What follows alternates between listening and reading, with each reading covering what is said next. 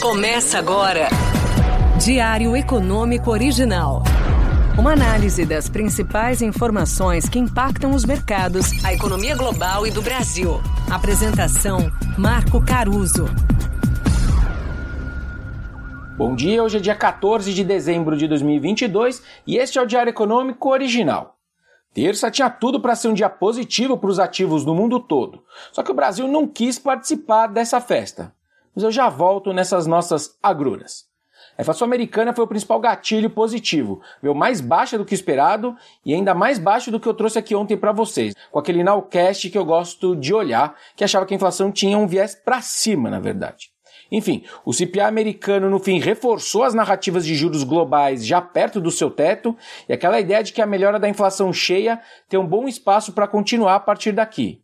O núcleo que exclui alimentos e combustíveis também surpreendeu positivamente em termos de melhor inflação, mas ainda tem sinais de uma inércia alta nessa inflação americana.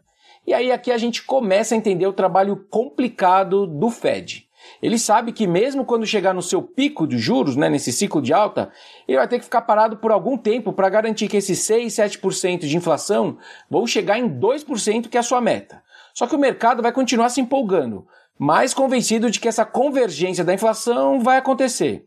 De fato, as curvas futuras colocam uma taxa básica batendo quase 5% no meio do ano, até menos que isso, e que já voltaria para 4% na mirada de 2024.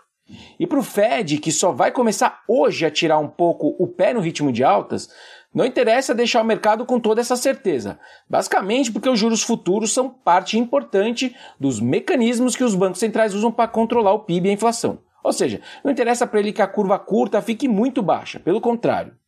Então vai ser interessante ver o desafio de comunicação que o Powell e o restante do comitê do Fed vai ter nessa tarde. O mercado tá louco para continuar melhorando e reduzindo juros lá na frente, então uma mínima hesitação do BC americano, que para mim não deveria vir, vai acabar reforçando esse movimento que não interessa para ele.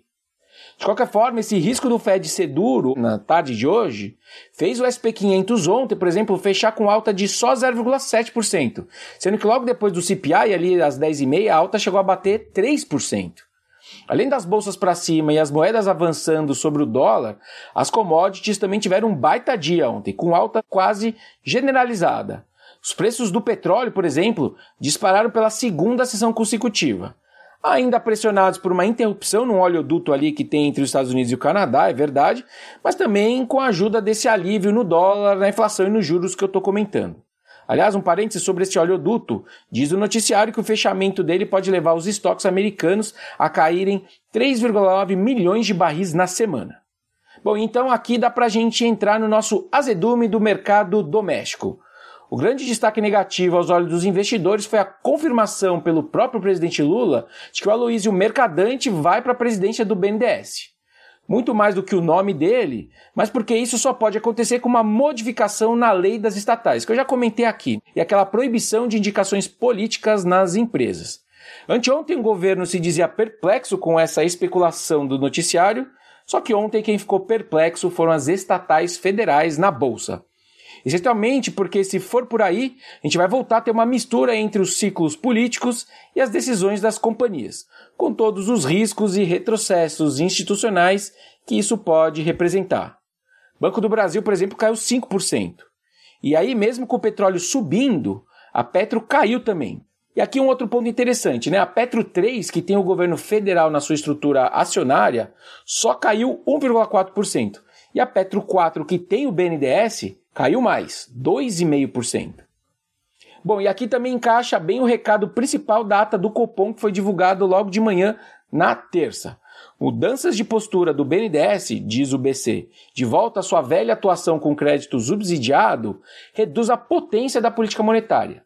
Ou seja, eles precisariam dar um choque mais forte na economia, subindo juros, para colocar a inflação no mesmo lugar. Outro recado bem dado por eles ontem. Em momentos em que a ociosidade da economia é baixa, como agora, né, que o desemprego está caindo, e em momentos que a gente tem dúvidas sobre a sustentabilidade da dívida federal, gastar demais, como a PEC da transição está fazendo, pode ser contraproducente e não ajudar o emprego e a renda das pessoas.